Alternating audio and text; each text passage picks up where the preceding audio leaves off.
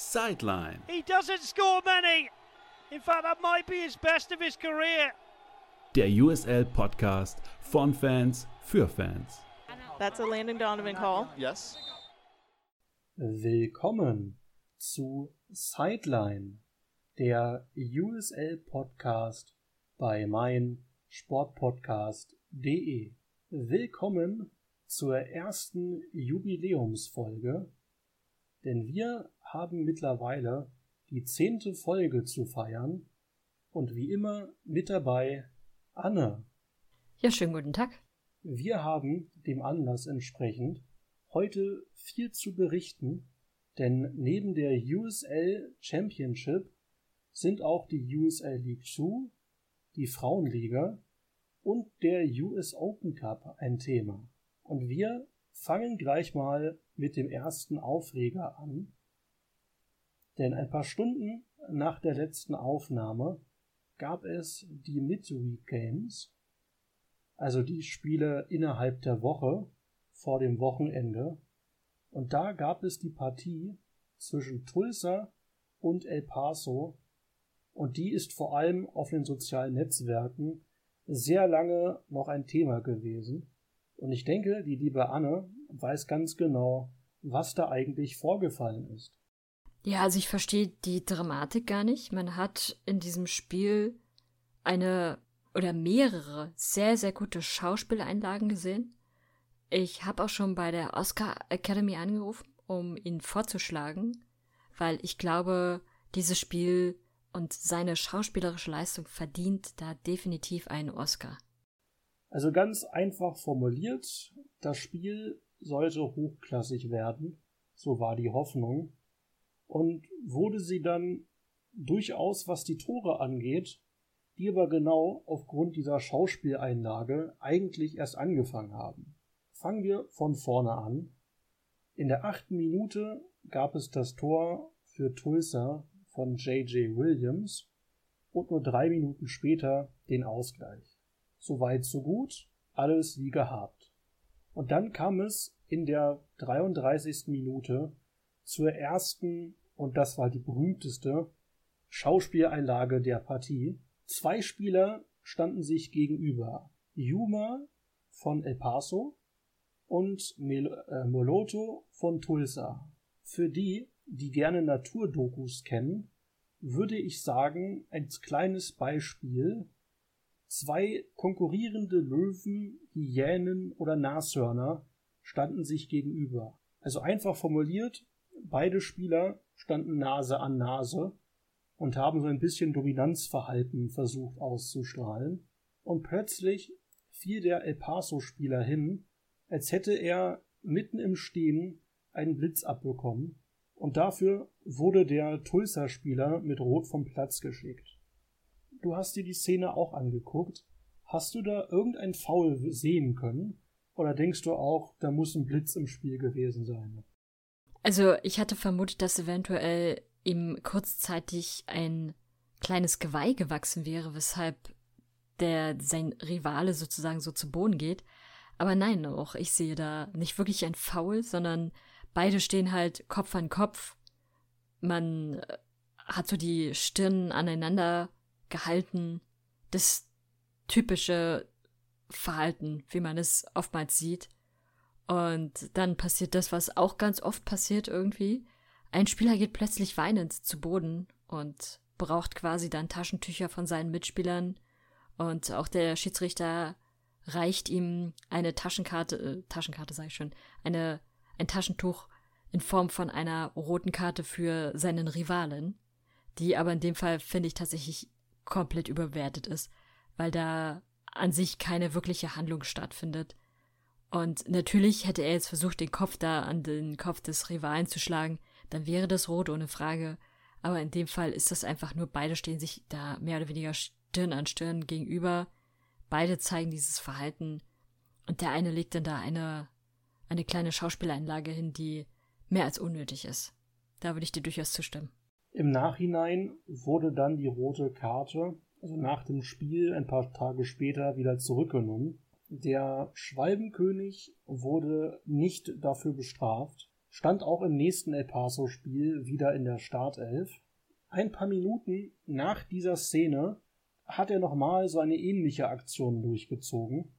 Ein Tulsa-Spieler war am Ball, Yuma, so heißt der Spieler, kommt angelaufen, nimmt sich den Ball vom Fuß, läuft ein paar Meter und plötzlich bekam er einen Hexenschuss, sinkt auf die Knie, greift sich an den Rücken, legt sich hin. Ich glaube, er stirbt, oder? Es war sehr lächerlich, um es mal kurz zu machen. Also ich hatte kurz Mitleid mit ihm, weil ich wirklich befürchtet hatte, dass der arme Kerl sich da spontan einen Hexenschuss geholt hätte.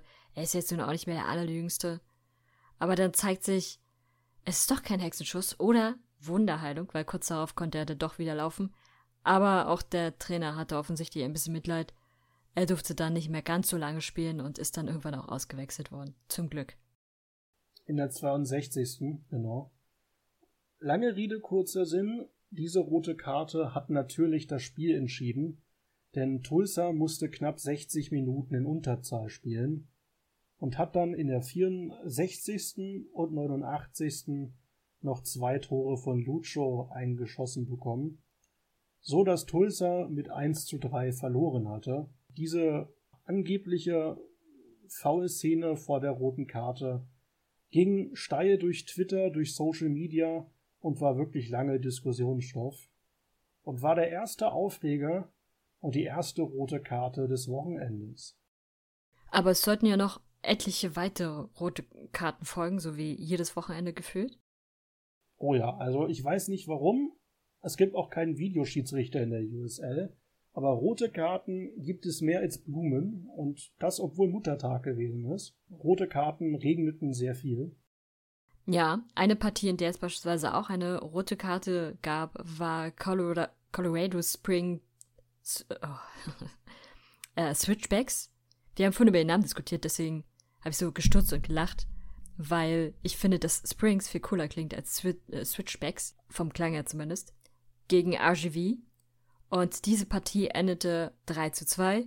An sich keine, keine ganz besondere Partie, über die es sich jetzt lohnen würde, sehr lange zu reden. Es ist eine ganz klassische Partie einfach. Aber auch da gibt es eine rote Karte, wo man dann aber auch sagen muss, die ist in dem Fall durchaus berechtigt, weil das ganz klassische Geschehen, man muss ja auch mal Schiedsrichter loben.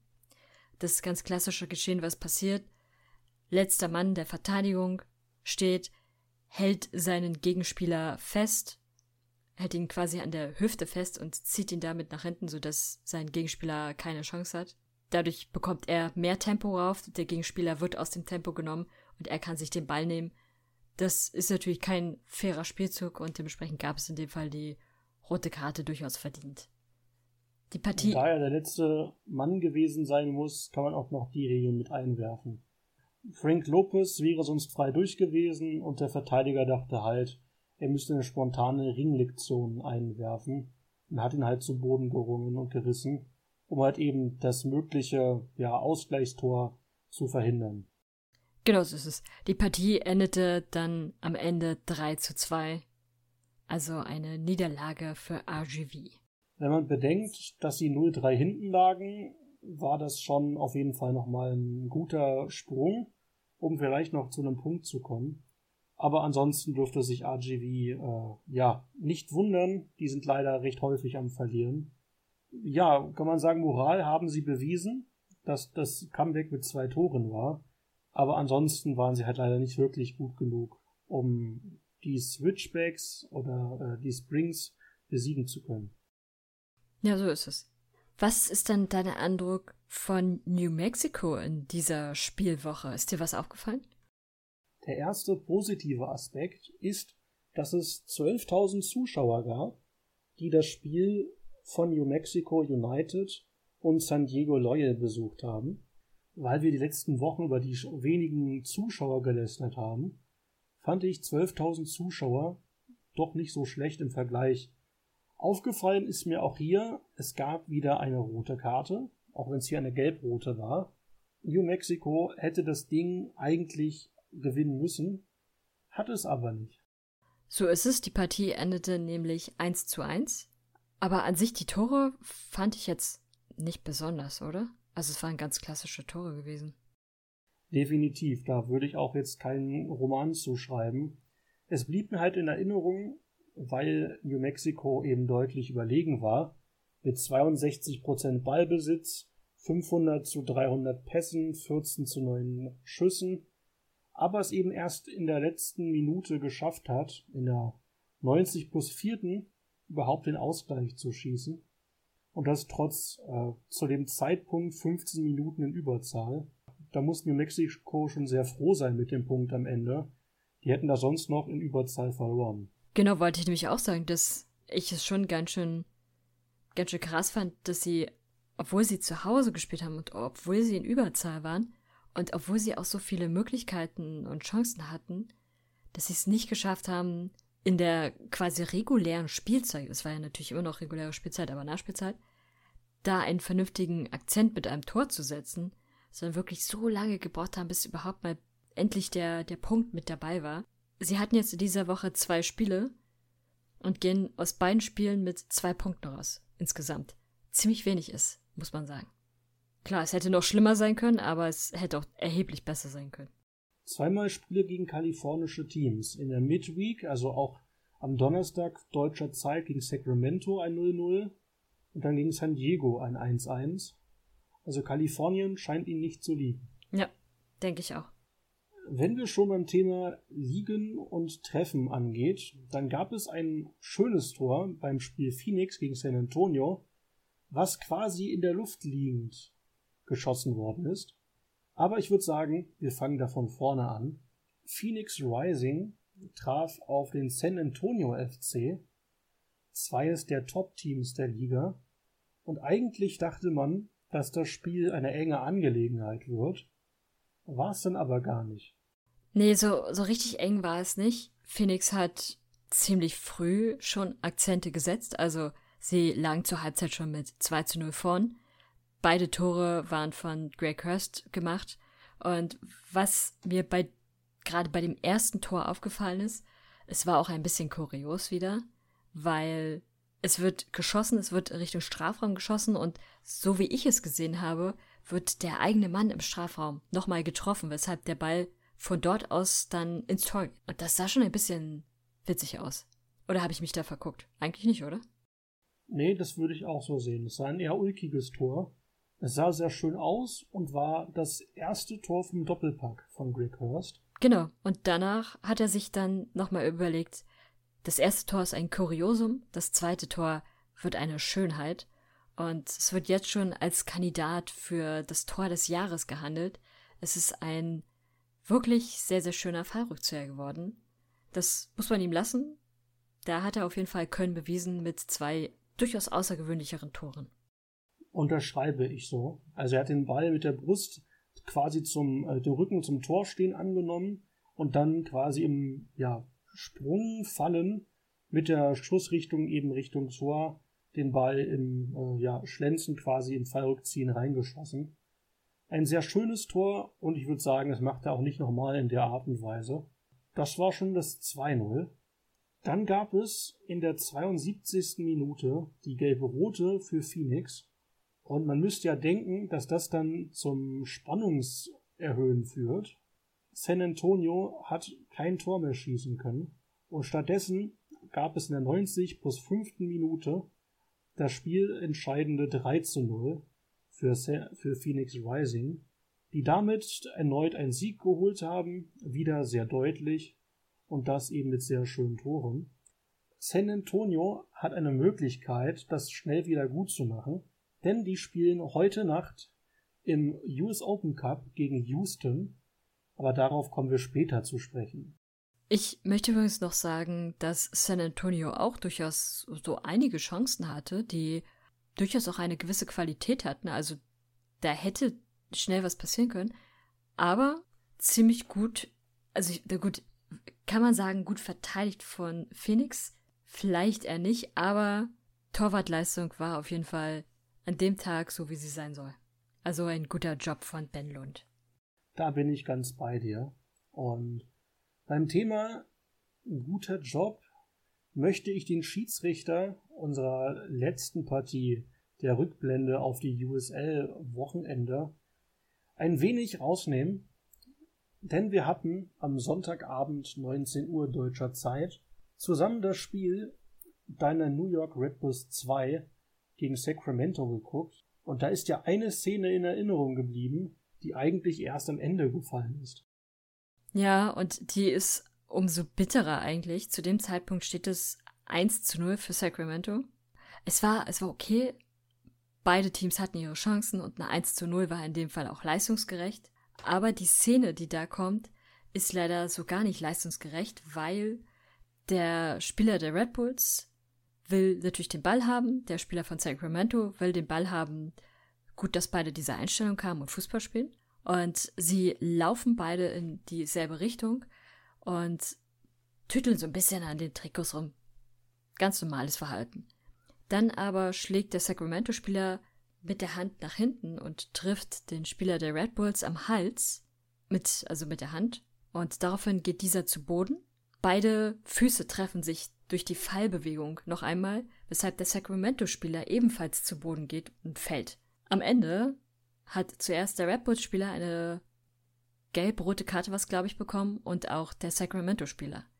Dass, dass der Sacramento-Spieler in dem Moment eine gelb-rote Karte bekommt, finde ich, ist absolut berechtigt, weil dieses Zurückschlagen mit der Hand gegen den Hals ist schon sehr, sehr gefährlich. Dass der Red Bull-Spieler da in dem Fall eine rote Karte sieht, fand ich dann doch ein bisschen zu hart, weil letztendlich macht er nichts, außer nachdem er gefoult wurde, zu fallen.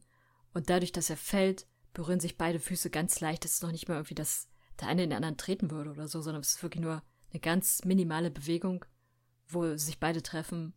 Daraufhin stürzt der andere. Da eine gelb-rote Karte zu geben, ist ein bisschen sehr, sehr weit.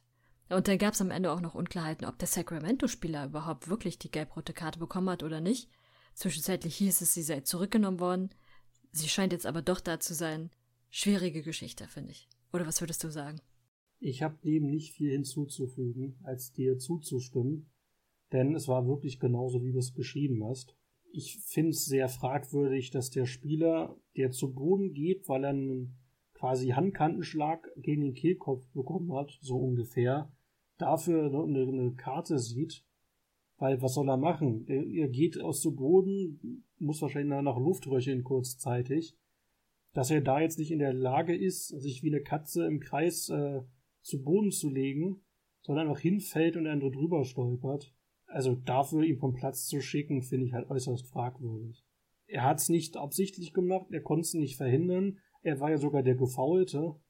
Und dafür ihn vom Platz zu schicken und mindestens ein Spiel zu sperren, kann man eigentlich nicht machen. War auch nicht das erste Spiel. Also die Red Bulls kassieren gefühlt in jedem USL-Spiel entweder ein seltsames Tor oder eine seltsame rote oder gelb-rote Karte frustriert natürlich auch ein bisschen. Also ich war nach dem Spiel ordentlich angefressen.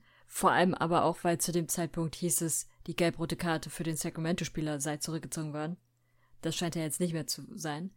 Aber trotzdem, da in der Situation jetzt eine gelb-rote Karte zu geben, war meiner Meinung nach völlig unnötig. Die Ironie ist übrigens, dass der Spieler von Sacramento, äh, Akimele, kommt eigentlich auch von den Red Bulls. Also er hat dort einige Zeit gespielt bei den Red Bulls 2.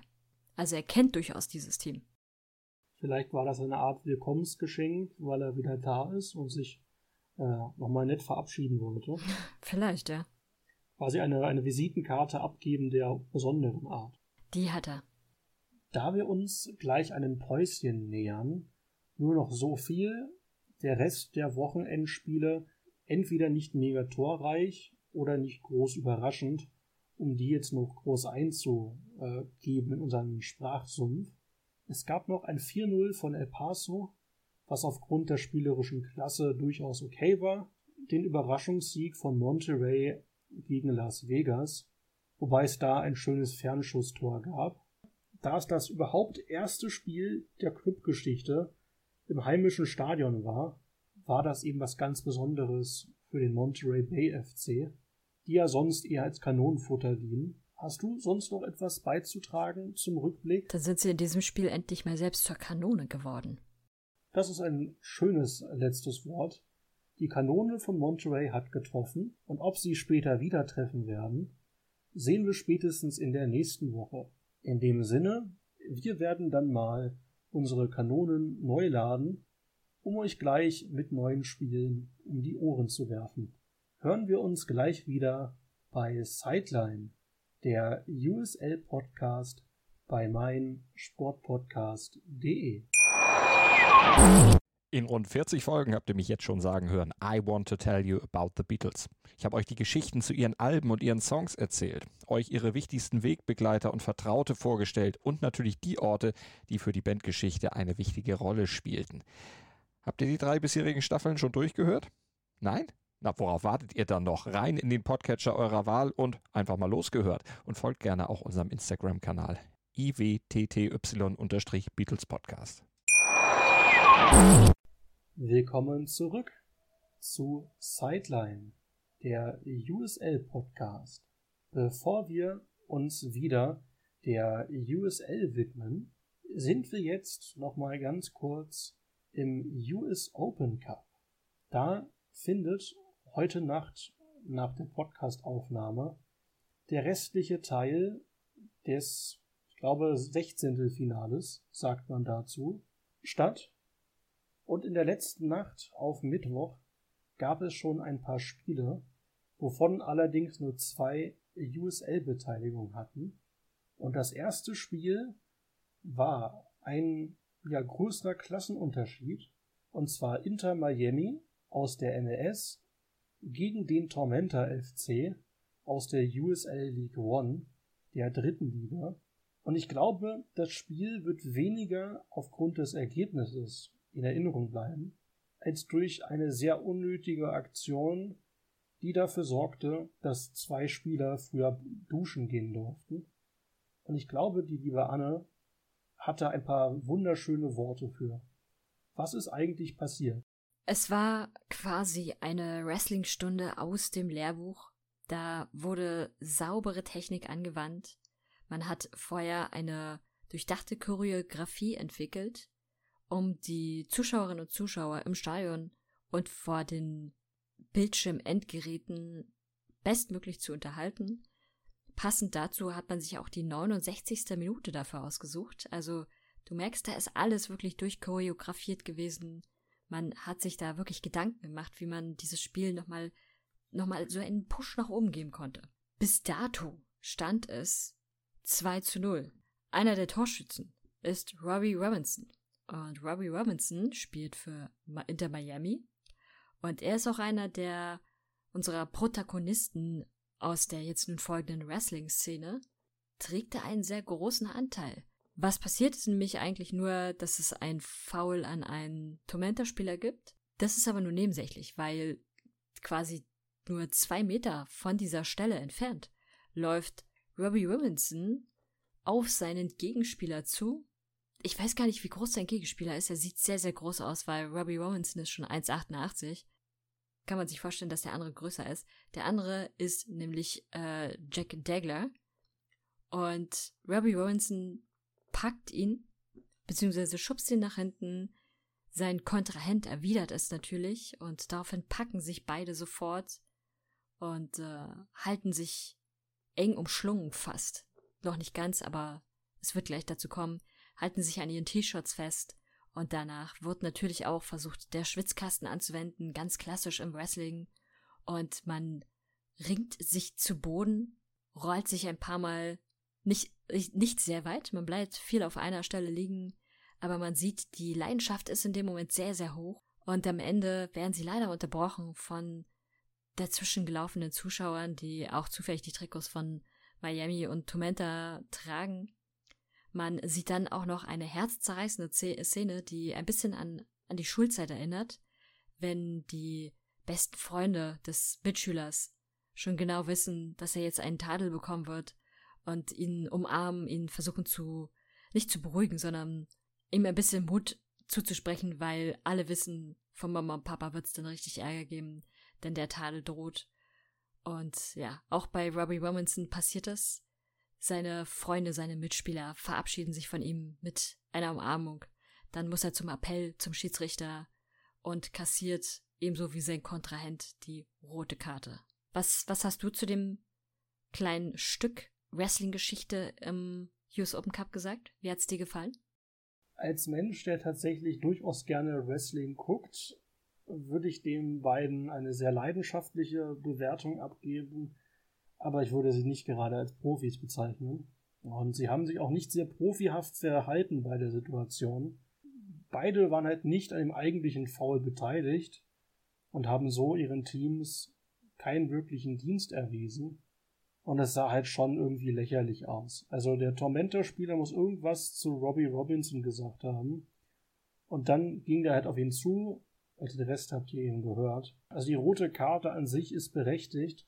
Wir sind uns noch nicht ganz einig, ob man den Tormentor-Spieler auch hätte eine geben sollen, weil er ja quasi mit der zu Boden gerungene war. Aber da wir nicht wissen, was eventuell gesagt worden ist zwischen beiden, bin ich da ein bisschen unsicher, was die Bewertung angeht. Aber es war halt eine unnötige Aktion, die natürlich für Lacher und für Szenen gesorgt hat. Aber da beide Spieler aus dem Spiel genommen worden sind, gab es quasi keinen Vorteil für eine der Seiten, weil es halt dann nicht 11 gegen 11, sondern 10 gegen 10 war. Und das Endergebnis wurde davon jetzt auch nicht groß geändert. Also das Team, was vorne lag, hat dann auch gewonnen aber hatte dann noch äh, ja, insgesamt zwei Tore gehabt. Also Miami hatte das 3-0 und dann gab es noch den Ehrentreffer für Tormenta. Aber am Spielausgang hatte eben diese Foul-Aktion im negativen Sinne jetzt kein Tor, quasi kein Torregen mehr ausgeführt, wodurch Tormenta es hätte irgendwie nutzen können. Also lange Rede, kurzer Sinn, Miami setzt sich durch. Tormenta hatte bei den Toren nicht unbedingt gut ausgesehen. Und diese Foul-Aktion war halt unnötig, meiner Meinung nach. Ja, absolut. Ich fand es auch ein bisschen traurig, äh, traurig, dass in, dass in dieser Vorstellung so die typischen Wrestling-Elemente leider dann doch noch fehlten. Also es wurde niemandem ein Stuhl über den Schädel gezogen oder ähnliches. Das hätte vielleicht das ganze Schauspiel nochmal ein bisschen verbessert. Da bin ich ganz bei dir. Also es war, ja, hatte schon was vom Vorstuhl, Kinder streiten sich und wollen sich im Sandkasten schmeißen. Da es aber keinen Sandkasten gibt, nimmt man halt den Rasen und kugelt sich ein bisschen durch die Gegend. Wo wir vorhin schon das, den Kampf der Tiere hatten, die sich gegenseitig mit den Hörnern behaken wollten, war das quasi gerade der Buddelkastenstreit zweier Grundschulkinder, die vergessen haben, dass sie eigentlich Profifußballer sind. Ich habe in der Zwischenzeit übrigens auch versucht herauszufinden, was denn nur mit den Karten passiert ist, aber bisher finde ich keine Informationen.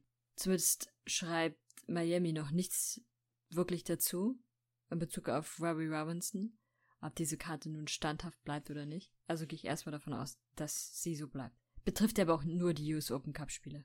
Und da es ja ein offensichtliches Foul ist, hätte auf jeden Fall mindestens eine Karte Bestand erhalten müssen. Und das zweite Spiel, was uns die USL-Fans interessieren sollte, heute Nacht auf Mittwoch eine USL-interne Angelegenheit, denn der Detroit City FC hatte den Louisville City FC zu Gast und das Spiel war vom Drama her ja durchaus unterhaltsam, aber jetzt vom Schauspielverhalten eher enttäuschend. Also eine sportlich unterhaltsame Partie ohne Soap-Charakter. Was aber auch okay ist. In dieser Partie ist mir tatsächlich vor allem eine Sache aufgefallen, nämlich die mehr als solide Leistung beider Torhüter, die beide an ganz vielen Stellen sehr, sehr gute Jobs gemacht haben und sehr gute Paraden hatten und da viel Schlimmeres jeweils für ihr Team verhindert hatten. Würde ich so direkt unterschreiben. Und das Spiel ging ins Elfmeterschießen. Ursprünglich gab es das 1-0 für Detroit, das war ein Elfmeter. Und auch da gab es eine kurze Schauspieleinlage vom Detroit-Spieler. Einfach erzählt, der Spieler geht in den Strafraum, der Verteidiger stellt das Bein raus, der Spieler fällt rüber, an sich klares Foul, aber dann gab es das heutzutage leider übliche auf dem Boden rumgerolle und das war schon eher unnötig, meiner Meinung nach. Es sah ein bisschen so aus, als hätte jemand dem armen Mann das Bein amputiert. Aber glücklicherweise ist es nicht dazu gekommen sehr nett formuliert. Würde ich so unterschreiben. Aber das 1-0 von Detroit hat nicht gereicht. Dann gab es noch einen Ausgleich, der nach einem Kuddelmuddel Torschuss reigen, quasi reingedrückt worden ist. Später gab es dann noch Verlängerung, wie gesagt, mit vielen Chancen auf beiden Seiten.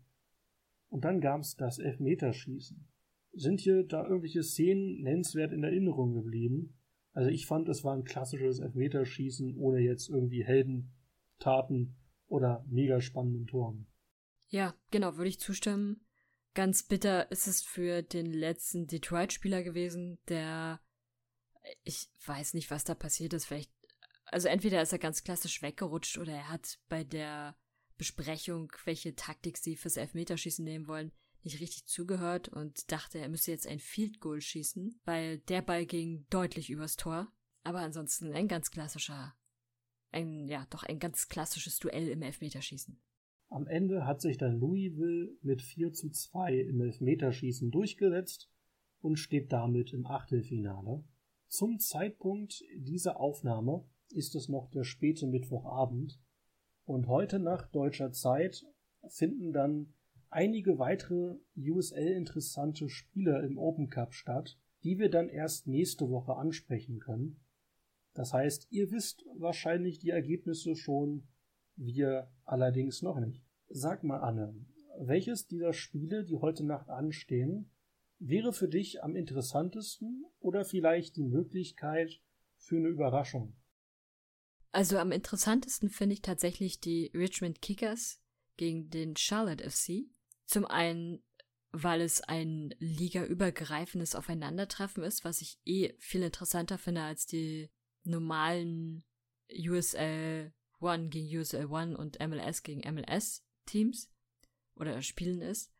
Andererseits aber auch, weil der Charlotte FC ja sehr neu auch in der Liga ist und eben auch nicht so viel Erfahrung im US Open Cup hat und da möglicherweise auch nicht hundertprozentig weiß, wie sie an dieses Spiel rangehen sollen, während die Richmond Kickers da vielleicht schon eher noch die Erfahrung haben, auf jeden Fall aber den Heimvorteil mitnehmen.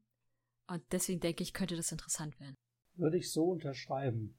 Zum einen haben die Kickers schon mal den Open Cup äh, sehr gut gespielt. Ich glaube, es war 95 oder 96. Sie sind in der USL aktuell ziemlich gut dabei. Und auch da hoffe ich, wie gesagt, auf eine kleine Überraschung. Auch weil Charlotte eventuell ihre Draft Picks einsetzen wird. Denn beim letzten Open Cup Spiel stand ein sehr, sehr junger Torhüter im Kasten, der gerade erst aus dem Super Draft kam. Und sollten da auch wieder ein paar junge Spieler die Chance kriegen, hat Richmond vielleicht auch die Möglichkeit, durch die Pokalerfahrung zu glänzen. Ja, genau. Ein USL-internes Duell wäre dann der Meister der League One, Omaha, gegen die derzeitigen kleinen Wunderkinder, den Northern Colorado Hailstorm FC. Da bin ich tatsächlich zwiegespaltener Meinung.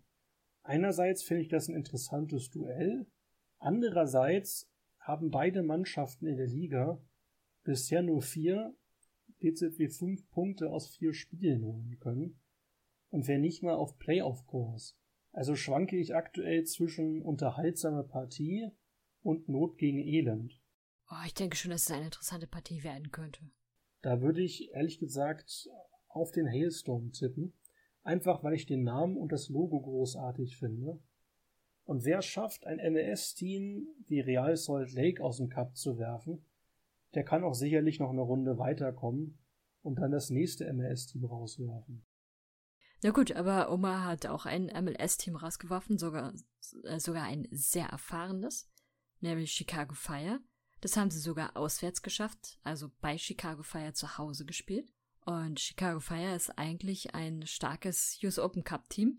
Gut, sie waren nicht mit der A11 da gewesen, also Chicago. Ähm, aber ansonsten, beide haben so ihre, ihre Akzente, die sie definitiv setzen können. Und vielleicht wird es genau deshalb eine interessante Partie würde ich so eindeutig unterschreiben. Bevor wir zur nächsten USL-internen Sache kommen, haben wir noch eine USL-MLS-Geschichte und wir reisen erneut nach Texas. Der San Antonio FC hatte in der letzten Runde den Austin FC aus Texas rausgeworfen und wird heute Nacht gegen Houston Dynamo spielen. Schwierig, weil Houston, fände ich, ist sehr schwankend. Es gibt Spiele, da sind sie sehr stabil und dann gibt es Spiele, da sind sie katastrophal. Deswegen könnte San Antonio da eventuell durchaus auch als Sieger vom Platz gehen. Am Ende vielleicht nur noch an der eigenen in der eigenen Verfassung sozusagen scheitern. Ja, da bin ich ganz dabei. Denn wäre das Duell letztes Jahr passiert, hätte San Antonio einen klaren Sieg bekommen.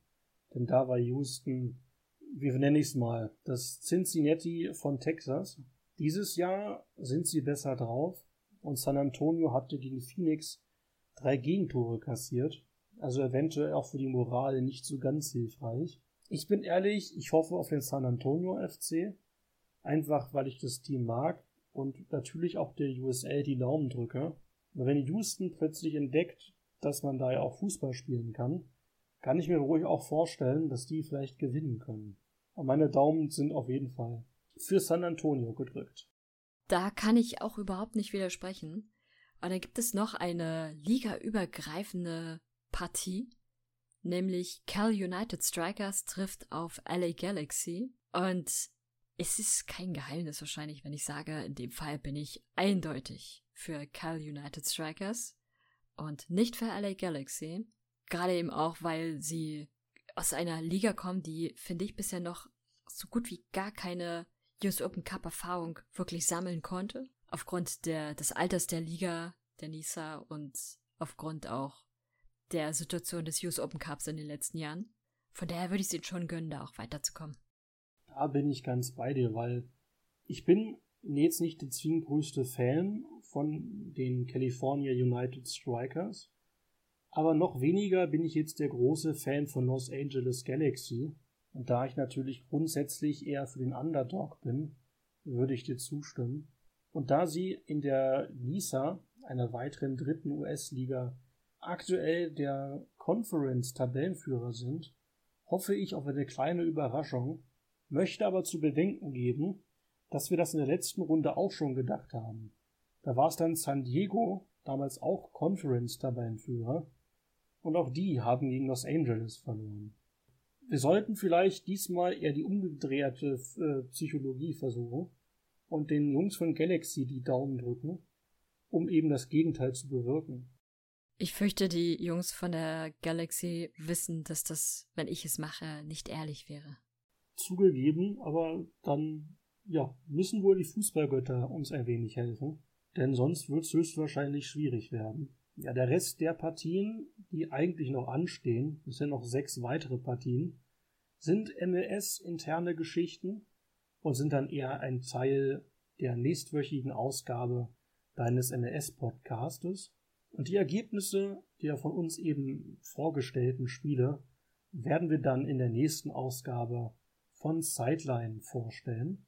Wir hoffen natürlich auf die Ergebnisse und die Siege der Underdogs, aber wie es ausgehen wird, wissen wir noch nicht. Ihr allerdings schon. Daher wären wir froh, wenn, die, wenn ihr uns nicht spoilern würdet. Und dann würde ich sagen, hören wir uns gleich wieder. Dann geht es zur üblichen Wettervorschau für dieses sonnige USL-Wochenende. Dann gleich bei Sideline, der USL-Podcast bei meinsportpodcast.de. Wie baut man eine harmonische Beziehung zu seinem Hund auf? Puh, gar nicht so leicht. Und deshalb frage ich nach, wie es anderen Hundeeltern gelingt, beziehungsweise wie die daran arbeiten. Bei Iswas Dog reden wir dann drüber. Alle 14 Tage neu mit mir, Malte Asmus und unserer Expertin für eine harmonische Mensch-Hund-Beziehung, Melanie Lippisch. Iswas Dog mit Malte Asmus. Überall, wo es Podcasts gibt. Willkommen zurück zum letzten Teil der heutigen Ausgabe von Sideline, der USL Podcast. Wie immer gibt es eine kleine Vorschau, die wir heute ein bisschen länger fassen können, denn die Damen haben angefangen zu spielen, denn letzte Woche gab es das erste Spiel überhaupt der neu gegründeten USL W League, also W für Women, Frauen. Und da werden diese Woche auch weitere Spiele stattfinden. Aber bevor wir dazu kommen, kommen wir natürlich zum USA Championship. Gleich mal an dich gefragt. Was ist das für dich interessanteste Spiel? Und warum ist es vielleicht nicht das von Hartford? Es ist aber doch das von Hartford, weil es wahrscheinlich ein Übel gegen Übel Spiel wird. Beide Teams, Hartford spielt gegen die Red Bulls. Beide Teams haben bisher eine sehr, sehr schlechte Saison. Ich hoffe mal, dass beide Teams jetzt versuchen, damit ganz viel Power ranzugehen, um am Ende drei Punkte zu haben.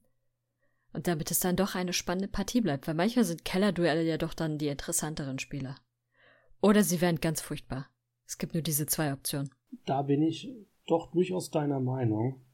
Ich, ich werde dieses Spiel aus Prinzip nicht gucken, weil die letzten zwei Red Bull-Spiele, die ich gesehen habe, waren stellenweise stinklangweilig oder die Red Bulls haben unnötige späte Gegentore kassiert. Also werde ich es mit äh, der umgekehrten Psychologie versuchen. Ich werde es nicht live gucken, aber wenn es nicht stinklangweilig wird, gucke ich es in Real Life. Dann wird allen geholfen. Welche Partien auch nicht stinklangweilig werden dürften, wären die Pittsburgh Riverhounds gegen El Paso Locomotive. Quasi das Beste, mit das Beste aus dem Osten gegen das mit der Zeit formstärkste aus dem Westen. Und das in diesem wunderschönen Stadion von Pittsburgh. Da hätte ich ehrlich gesagt Lust, das zu gucken. ja, kann ich verstehen. Ansonsten dürfte aber auch die Partie zwischen Memphis und Indy 11 ganz interessant sein, denke ich. Einfach weil beide Teams in der Tabelle direkt übereinander sind. Also es ist ein ultimativer Konkurrenzkampf. Memphis ist aktuell auf Platz 4 der Tabelle mit 16 Punkten und Indy 11 auf Platz 5 mit 14 Punkten. Heißt, ein Sieg würde Indy da einen Platz nach oben bescheren, beziehungsweise ein Sieg würde Memphis auch einen Platz nach oben bescheren, je nach Tordifferenz vielleicht sogar zwei, vor allem aber den Abstand zu den Teams unter sich nochmal ein bisschen erhöhen. Und es könnte vielleicht schon auch eine interessante Partie sein, wenn es da um durchaus einen relevanteren Tabellenplatz geht. Ja, Memphis hatte sich zuletzt so ein bisschen in Formschwankungen begeben. Da aber Indy 11 derzeit immer wieder stärker wird, hoffe ich, dass das wirklich eine gute Partie wird. Aber es gibt zwei weitere Partien, die auf jeden Fall gut werden. San Diego Loyal spielt gegen die äh, Switchbacks oder die Springs aus Colorado. Allerdings um 4 Uhr deutscher Zeit Sonntagmorgen. Das wird, glaube ich, nur was für die sehr Frühaufsteher oder sehr Langschläfer. Kommt tatsächlich noch ein Highlight-Spiel in der Nacht auf Montag. Phoenix Rising trifft auf die Tampa Bay Rowdies. Das ist ein Duell zweier Mannschaften, die in den letzten Jahren des durchaus öfters schon ja, Titelkandidaten waren und deren großes Finale nicht stattfinden konnte, weil die Tampa Bay Rowdies quasi in der ersten Covid-Saison genau dann einen Corona-Ausbruch hatten, als das Finale stattfinden sollte und das dann nicht ausgespielt werden konnte. Und seitdem gibt es eine kleine Brisanz in dem Duell aufgrund dieser Vorgeschichte. Und daher glaube ich, könnte das unterhaltsam werden. Denn Phoenix spielt gut, schwankt aber in der Form. Die Rowdies könnten gut spielen, sind zuletzt nicht gut dabei das heißt, irgendeine der Mannschaften wird den Knoten lösen müssen und Tore schießen. Und ich glaube, das wird eine spannende Partie. Ja, stimme ich dir zu. Ansonsten gibt es in der USL League One noch eine Partie, die ich tatsächlich interessant finde, weil es sind nämlich die Richmond Kickers, über die wir ja schon zum US Open Cup gesprochen haben, dass sie, dass sie dort ja antreten müssen noch in den nächsten Stunden. Und sie treffen dann auf ein uns nicht ganz unbekanntes Team, nämlich Union Omaha. Ja, das wird unterhaltsam, bin ich ganz bei dir. Aber da Richmond derzeit ziemlich gut ist und Omaha in der Tabelle nicht so ganz gut, könnte das auch eine einseitige Partie sein. Ich hoffe mal nicht. Ich auch nicht, aber wäre durchaus möglich. Ja, natürlich. Was auch durchaus möglich wird, wenn du nichts weiteres noch hinzuzufügen nee. hast, wäre die Damenliga. Seit dem letzten Wochenende ist eben, wie erwähnt, die USLW, also die USLW-Liga gestartet. Die neue semi-professionelle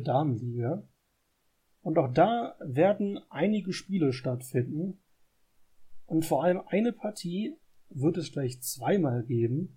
Und die hat bei den Männern schon für Spannung gesorgt. Und ich glaube auch bei den Frauen wird's gut. Ich rede von Racing Louisville, der Damenmannschaft von dem Louisville City FC. Und die treffen auf den Detroit City FC. Also auf die Damenmannschaft natürlich von Detroit. Und da gibt's quasi heute Nacht das Hinspiel, wenn man es so nennen möchte, und am Wochenende dann das Spiel einmal andersrum. Und da bin ich ganz ehrlich, da freue ich mich drauf. Ich denke, ich werde sie nicht live schaffen können, aber ich werde sie im Real Life mal reinschauen. Und wenn die Partien torreich werden, werde ich es mir garantiert angucken. Wie sieht's bei dir aus? Du bist doch sonst unsere Damenfußball-Expertin. Tatsächlich ist es genau die gleiche Begegnung. Einfach weil Racing Louisville ist ja auch noch ziemlich neu. Hat, fand ich zuletzt interessante, sie haben eine interessante Marketingstrategie, beziehungsweise eine interessante Social Media Strategie und wissen da durchaus auch schon Akzente zu setzen. Und dann natürlich Detroit City, ein Club, den man schon von den Männern kennt. Das dürfte auf jeden Fall eine interessante Partie werden.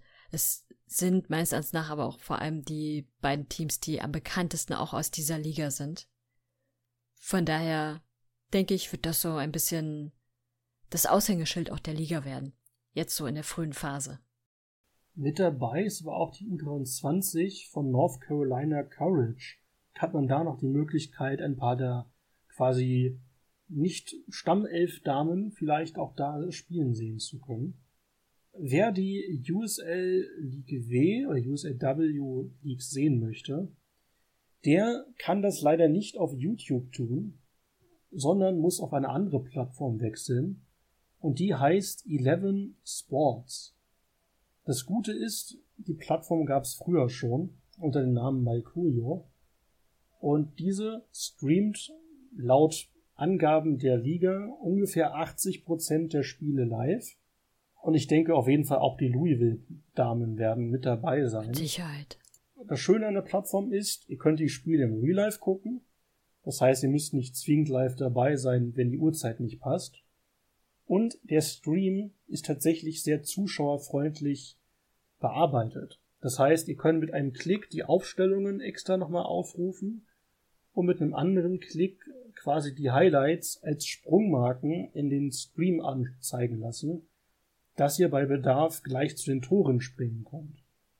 Das heißt quasi ein internes, streaminternes Highlight-Video dabei habt. Daher mein Tipp, wenn ihr eh Frauenfußball mögt, dann schaut euch doch gerne mal die neue Damenliga der USL an. Wie gesagt, komplett kostenlos, live oder in Real Life. Und da würde ich empfehlen, meinen Blick reinzuwerfen. Denn der Damenfußball ist ja eigentlich das, was in US-Fußball international längere Zeit eigentlich, was das Positive angeht, bekannt gemacht hat. Genau, da kann ich gar nicht widersprechen. Hast du sonst noch einen Tipp fürs Wochenende? Oder soll ich da noch mal letzten Tipp übernehmen? Na, dann sag doch mal gerne deinen letzten Tipp, jetzt bin ich gespannt. Für die unter euch, die der englischen Sprache mächtig sind und das sogar gut mächtig sind, möchte ich tatsächlich die Gelegenheit nutzen, einen englischen Podcast zu empfehlen. Es gibt den in den USA von der Community durchaus beliebten Outsiders The Green Country Soccer Podcast. Quasi ein Podcast von Tulsa FC Supportern, die hauptsächlich über Tulsa reden oder eben über lokalen Fußball im äh, Bundesstaat Oklahoma. Und diese hatten in der 15 und Stand heute letzten Folge äh, quasi Supporters Club Mitglied vom Detroit City FC zu Gast. Und der hat sehr viel Interessantes über Detroit erzählt. Wie der Trainer, der sehr, sehr beliebt ist, überhaupt zu Detroit gekommen ist. Wie der Club eigentlich tickt. Wie die Spieler ticken.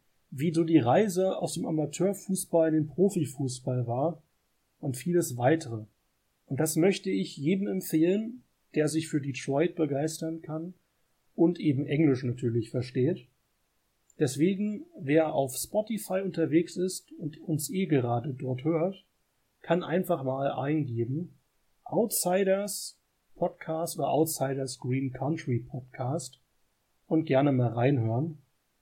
Die Co-Hosts sind beides sehr sympathische Jungs, die kenne ich schon seit Jahren. Und wie gesagt, ein bisschen interner vom Detroit City FC zu hören, ist garantiert unterhaltsam. Und ich kann die Folge nur jedem ans Herz legen. Wolf, ich würde empfehlen, dass wir unsere Folge jetzt beenden, weil du hast jetzt so viel Werbung dafür gemacht, dass ich es mir jetzt gerne anhören möchte. Das klingt gut. Und wenn wir schon bei Werbung sind, dann darfst du auch gerne Werbung für uns machen. Du meinst für unsere Social-Media-Kanäle, auf denen man uns sehr gerne Feedback geben kann, auf denen man uns Themen vorschlagen kann und auf denen man auch mal uns natürlich sehr gerne widersprechen kann. Folgt uns gerne bei Twitter unter Box2b oder auf Facebook unter US Soccer News. Und dann würde ich sagen, wünsche ich euch allen ein schönes Wochenende. Schmelzt uns nicht davon. Und dann wünsche ich allen eine schöne Zeit mit und im US-Fußball. Und würde sagen, wir hören uns nächste Woche wieder in Folge 11 von Sideline, der USL-Podcast bei meinsportpodcast.de. Bye bye. Tschüss. Sideline. He doesn't score many. In fact, that might be his best of his career. Der USL Podcast von Fans für Fans. That's a Landon Donovan call. Yes.